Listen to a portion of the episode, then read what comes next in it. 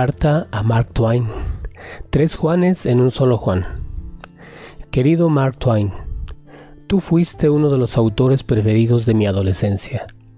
Todavía recuerdo las divertidas aventuras de Tom Sawyer, que son por lo demás tus propias aventuras de infancia, mi querido Twain.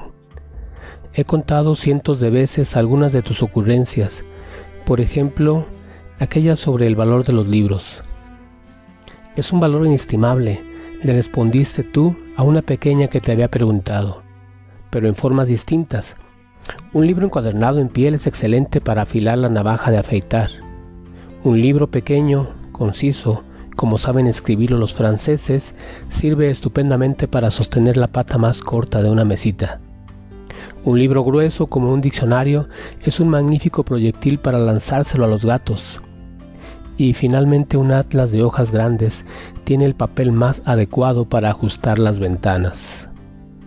Mis alumnos se entusiasmaban cuando yo les decía, ahora os voy a contar otra de Mark Twain.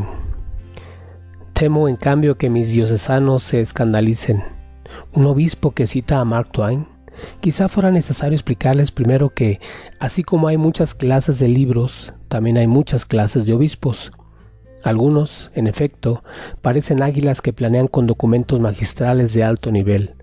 Otros son como pequeños ruiseñores que cantan maravillosamente las alabanzas del Señor.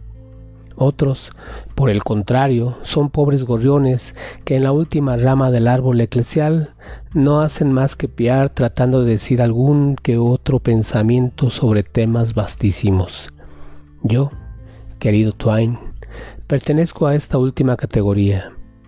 Por eso me armo de valor y cuento que una vez tú observaste, el hombre es más complejo de lo que parece. Todo hombre adulto encierra en sí no uno, sino tres hombres distintos. ¿Cómo es eso? te preguntaron. Y tú contestaste. Mirad, mirad a un Juan cualquiera.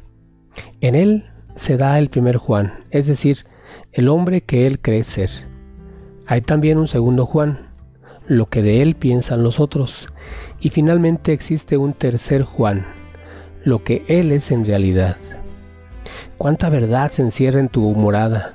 Y he aquí, por ejemplo, el primer Juan, cuando nos traen la fotografía del grupo en que hemos posado. ¿Cuál es la cara simpática y atractiva que vamos a buscar? Duele decirlo, pero es la nuestra porque nosotros nos queremos desmesuradamente y nos preferimos a los demás. Por querernos tanto, sucede que nos sentimos inclinados a exagerar nuestros méritos y a suavizar nuestras culpas, a usar con el prójimo medidas distintas de las que nos aplicamos a nosotros mismos.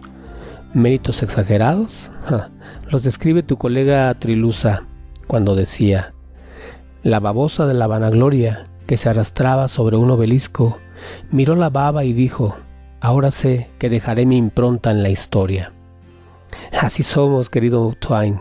Incluso un poco de baba si es nuestra, y por ser nuestra nos hace gallar y alzar la cabeza. ¿Defectos atenuados? Hmm.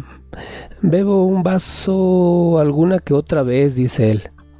Los otros, en cambio, afirman que es una especie de esponja, una garganta siempre seca, un auténtico devoto de Santa Viviana con el codo siempre empinado. Ella dice, eh, soy un poco nerviosilla y a veces me impresiono. Menuda impresión.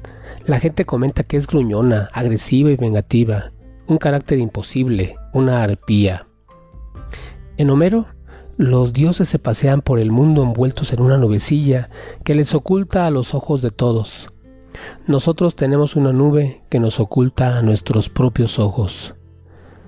Francisco de Sales, obispo, como yo, humorista, como tú, escribía, acusamos al prójimo por cosas leves y nos excusamos a nosotros mismos en cosas importantes.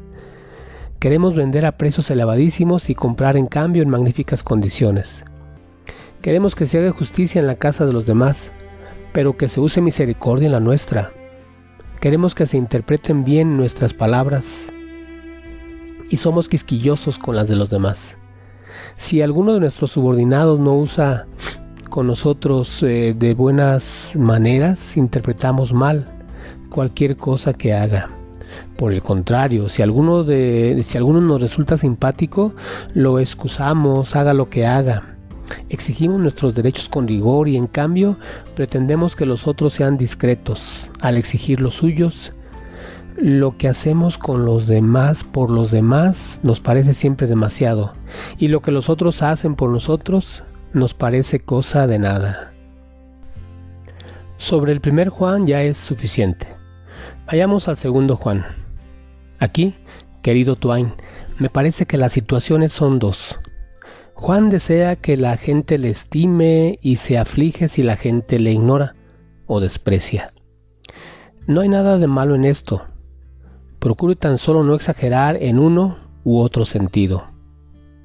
Hay de vosotros, ha dicho el Señor, que ambicionáis los primeros puestos en las sinagogas y los saludos en las plazas, que realizáis todas nuestras obras para ser vistos. Hoy diríamos, que escaláis los puestos y los títulos a fuerza de codazos, de concesiones, de abdicaciones, que perdéis la cabeza por aparecer en los periódicos. Pero ¿por qué hay de vosotros? Cuando en 1938 Hitler pasó por Florencia, la ciudad fue cubierta de cruces gamadas y de inscripciones encomiásticas. Margellini dijo a Dalla Costa, ¿Ve esto, eminencia? ¿Ve esto? No tenga miedo, respondió el cardenal. La suerte está ya predicha en el Salmo 37. Vi al inicuo enorgullecerse y crecer como árbol frondoso.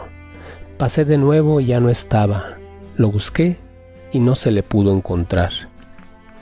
A veces el ay no significa castigo divino, sino solamente ridículo humano, Puede que a alguien se le ocurra lo que al asno que se cubrió con la piel de un león y todos decían, ¡qué león! Hombres y bestias huían, pero sopló el viento, la piel se levantó y todo mundo pudo ver que se trataba de un asno, y entonces corrieron furiosos y molieron a la bestia a bastonazos.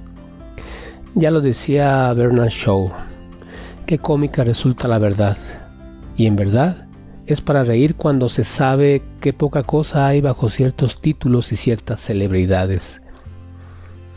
Y si sucede lo contrario, si la gente piensa mal de lo que en realidad está bien, aquí vienen en nuestra ayuda otras palabras de Cristo. Vino Juan que ni comía ni bebía y dijeron, tiene el demonio dentro ha venido el Hijo del Hombre que come y bebe y dicen, este es un comilón y un bebedor, amigo de publicanos y pecadores. Ni siquiera Cristo logró contener a todos. No nos desesperemos si tampoco lo conseguimos nosotros. El tercer Juan era cocinero. Esto no lo cuentas tú, Twain, sino León Tolstoy. A la entrada de la cocina estaban echados los perros. Juan mató un ternero y echó las vísceras al patio. Los perros las cogieron y se las comieron y dijeron, es un buen cocinero, guisa muy bien. Poco tiempo después Juan peleaba los guisantes y las cebollas y arrojó las monduras al patio. Los perros se alojaron sobre ellas, pero torciendo el hocico hacia el otro lado dijeron, ay, el cocinero se ha echado a perder, ya no vale nada. Sin embargo, Juan no se conmovió, en lo más mínimo, por este juicio y dijo, es el amo quien tiene que comer y apreciar mis comidas, no los perros. Me basta con ser apreciado por mi amo.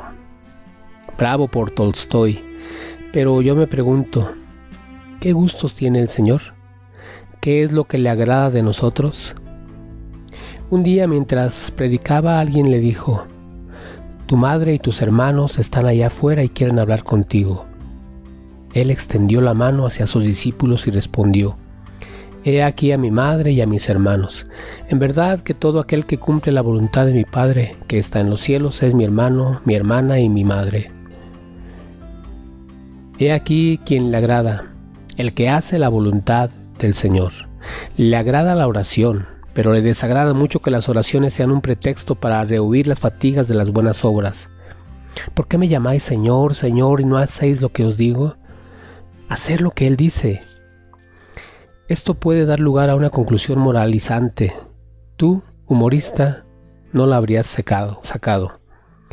He de sacarla yo, que soy obispo y que aconsejo a mis fieles. Si alguna vez pensáis en los tres Juanes, los tres Jaimes o las tres Franciscas que están en cada uno de nosotros, mirad sobre todo al tercero, aquello que agrade a Dios. Mayo de 1971.